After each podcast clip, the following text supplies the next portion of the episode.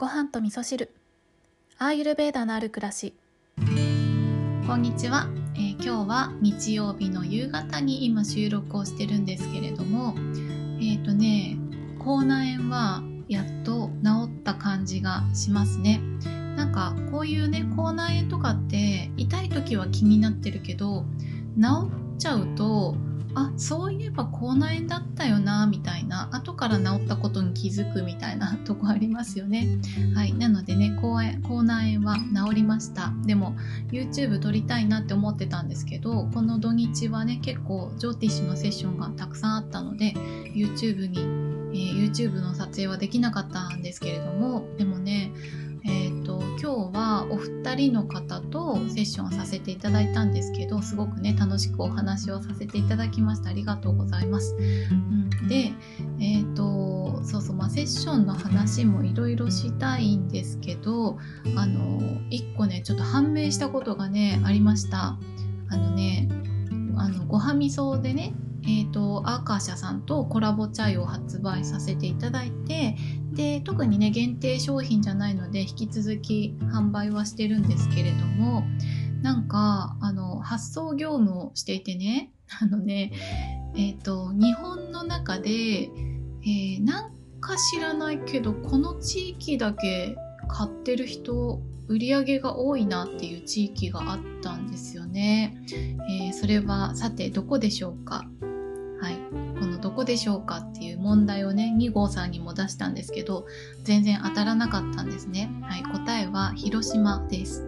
あのでね今日お話しさせていただいた方は広島にお住まいの方だったんですけど なんかその方の周りにごはみそ聞いてるよっていう方があの結構いらっしゃるということをおっしゃってたんですよ。あのみんながね広めてくださってるっていうこともあるんですけどそうとてもねあの腑に落ちましたその言葉を聞いて。あだからごはみそのチャイは広島でよく売れてたのかっていうねことが分かって。で広島といえば私は今年一番最初に行った旅行は広島だったので、えージョーティッシュのね師匠の荒木先生が住んでいるのも広島ということで広島にすごくねご縁を感じましたね。うん、ねだからまた来年もね、え1月ぐらいに行きたいなって思ってたけど来年まで待たずにねまた広島行きたいななんて思って おりましたね。はい、謎が解けたということがありました。はい、それでは今日のお便りをご紹介したいと思います。ごはみそネームミッキーさんからお便りをいただきました。ミッキーさんありがとうございます。こんにちは。初めてお便りします。アラフィフの主婦です。2年前にストレスからメンタル疾患になり、ラジオを聞く機会が増えました。かっこ海外生活25年近くになるのですが、日本語の声を聞いていると安心します。ご飯と味噌汁を知ってから放送を聞きながら過ごす時間が増えました。かっこ、えー聞きながら寝てしまうことも、はい、多いです。なるほどね。あの、そうですね。睡眠導入剤にもとてもおすすめです。はい、えー丁寧で落ち着いた内容でメンタル疾患があっても安心して聞けますし、いろいろなリスナーの方の相談メッセージにもいつも優しく回答されていて本当に素敵な方だと思います。ありがとうございます。えー高齢の母がいますが、たまに、えー片目だけ白目の部分が赤くなって内出血しているように見えます。えー血圧が高めなので主治医の方に見ていただいています。コロナ禍に私の父と姉が亡くなった際に、えー母はストレス性の糖尿病になりました。今はもう血糖値も普通になりお薬を飲む必要もなくなりました。年齢も80歳と高いですし血管がもろくなったりしているのかなと思うのですがアーユルベーダ的な視点から言うとどういったことに気をつけると毛細血管を元気にすることができるのでしょうか？チューハイなどのアルコール飲料を毎日飲んでいるようですが相次いで亡くなった家族への悲しみをアルコールなしに過ごしてほしいというのもひどいですよね。私以外にはいろいろなことを相談する相手もいないので辛い感情を自分の中に溜めてしまっている印象があります。えー、この年代の日本人女性はこういうタイプが多いですよね。できれば何か地域のサークルなどに入ってお友達でもできたらと思うのですが、母はとても難しい性格で人付き合いが本当に苦手です。膝を悪くしてから外にも出なくなってしまい、ますます孤立しています。姉には生まれつき障害があったので、そのせいで人付き合いが苦手になったのだと思います。結婚前に仕事をしていた頃の話を聞くと、活発で開放的な人だったようです。娘として心配は募るものの何か具体的に母の生活にポジティブな変化をもたらすこともできず日本を出発する際に毎回あれをしてあげればよかったこれをしてあげればよかったと思うことばかりです高齢の方は自分のコンフォートゾーンを壊すことが難しいのだとは思うのですが何かいいアドバイスをいただけないでしょうか？YouTube 始められたのですねチェックしましたこうしてお顔を見てお話聞けるのもいいですね。ますますのご活躍とご健康をお祈りしております。はい、ミッキーさんありがとうございます。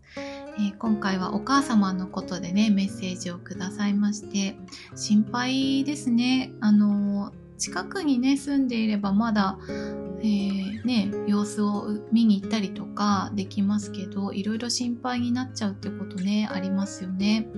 でえっ、ー、とと毛細血管を元気にすることっていうのもねアイルベーダ的な視点からということもいただいているんですけれどもえっ、とそうですねなんかねこのメッセージを読んでいていやメッセージをいただくと毎回いつも考えるんですよ。えっ、と何が一番、大事なのかなってことを私の中で考えてから話すんですけど、えーと、今回のミッキーさんのお便りを読んでいてお母さんと、えー、ミッキーさんにとって何が大事なのかなってことを考えた、えー、結果えー、今のお母さんに必要なのはアーユルベーダの知識じゃないんじゃないかなって思っですよね。うん、なんかそうアーユルベーダの知識を取り入れてちょっと自分を良くしていこうって思えるぐらいまで、えー、ね、それぐらいまで心が、うん、ポジティブポジティブというか、まあ、向き合う余裕ができたらきっとアーユルベーダの知識もね何かお役に立てるのかなって思ったんですけど今のお母さんの状態今ね、えーと、寂しさとかね悲しみをアルコールで埋めているような、うん、状態っていうことなので多分ねまだそこまでいけないんじゃないかなって思ったんです。うん、で今ね80歳ということでえー、80歳で一人暮らしっていうことですかね。うん、そう。なので私から今日ミッキーさんにお伝えしたいなって思ったのはうーんとそうだな。ミッキーさんのお母さんはミッキーさんにいろんなことをお話ししたりとかねあの相談するっていうことができているっていうことなので多分ミッキーさんにできることとしてはお母さんのお話をたくさん聞いてあげることだと思うんですよね。でそのお話を聞いてあげる時にもあのお母さんにお母さんの幸せとか今あるものを一緒に共有して、えーそうですね。一緒に共有するっていうことなのかなって思うんですよね。きっとお母さんはいろんなものを今失って失ったことに対して向き合っているタイミングだと思うんですけれども何かを失うと必ず何かに気がつくと思うんですよね。うん、なのでそこからお母さんがどういう気づきがあったのかなとかそういうことをね、えー、一緒に共有していくことが、うん、お母さんにとって何か救いになるんじゃないかなって思ったんですよね。もちろんね大切な人を亡くしたっていうことはすごくあの辛くて悲しい出来事だと思うんですけどでも何でもそうですけどねその何かあった時にやっぱり最終的には「ありがとう」っていうこと、えー、これがあったおかげでこれに気づくことができたとか、えー、そういうふうにね「ありがとう」に変わっていくと自分の中でそれが、まあ、消化完了っていう感じになってきて、えー、いろんな出来事に対して感謝できるようになればえー、そこに苦しめられるっていうことがねなくなってくると思うんですよね。なので今はあの毛細血管元気になったらいいなとかね血圧が高くならないようにしてあげたいなとかいろいろ、あの問題点を見つけてそこを改善していってあげたいなってことをミッキーさん的には思うと思うんですけどそうでも今はお母さんにとって必要なのは問題点を見つけていくことよりも今持っているものの、えー、豊かさに気がつくっていうことなんじゃないかなって思うんですよね。うん、ねだから、えーと、お母さんとねあと何回お話できるかっていうことを考えるとその一回一回ねお話をするあの電話でお話しするのか、ね、Zoom とかを使ってお話しするのかわからないですけど、うん、できるだけねその時間を、えー、豊かな時間に変えていくっていうことをされるとミッキーさんにとっても、うん、いい時間を過ごすことができてお母さんとミッキーさんの中で何かちょっとずつね変わっていくことがあるんじゃないかなって思うんですよね。だからお母さんがね毎日お酒を飲んでいて心配だなって思うこともあるかもしれないんですけど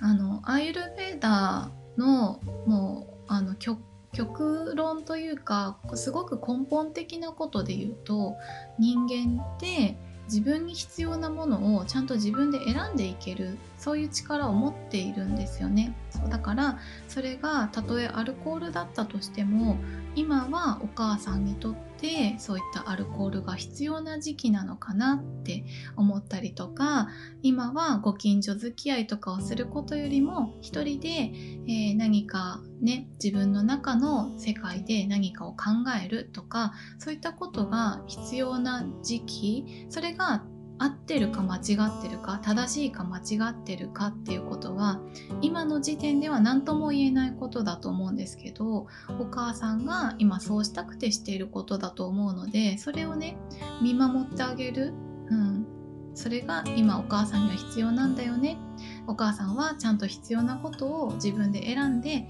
納得自分が納得できる選択をしてそれをしているんだよねっていうことをあの強い気持ちを持ってね見守ってあげてほしいなって思うんですよね。そう多分ね肯定してあげることがすごくね大事なのかなって思うんですよ。信じてあげること、うん、でその信じてくれてる人がいるっていうことが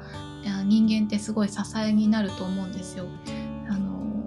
うん、信じてくれてる人がいるからこそ自分自身を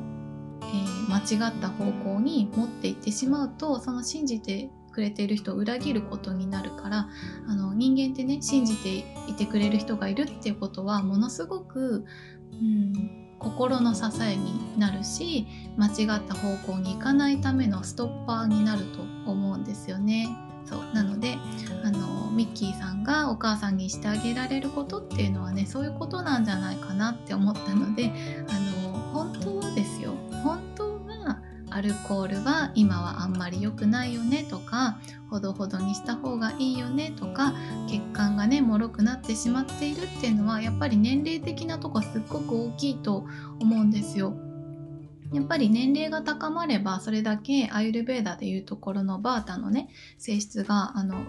増えてくるバータのエネルギーが増えてくるのでバータのエネルギーが増えてくるっていうことはそれだけ体が脆くなってくるよっていうことなので血管だけじゃなくていろんなとこがね脆くなってきてるってことはあると思うんですよ。だからバータを高めないようにアルコールはほどほどにしようねとかっていうことはあるんですけどあのそれを伝えたところでじゃあお母さんは幸せなのか、えー、それを伝えたらお母さんはもっと苦しくなるんじゃないかかっていうことの方がねあるんじゃないかなって思うのであのぜひねミッキーさんは今のお母さんが今できることでえー、幸せになれることを一緒に探してあげたりとかむしろね今持っている幸せ、うん、だってお酒が飲めるってことはまだあのね飲食を楽しめるっていうことだと思うのでそれだけでありがたいじゃないですか、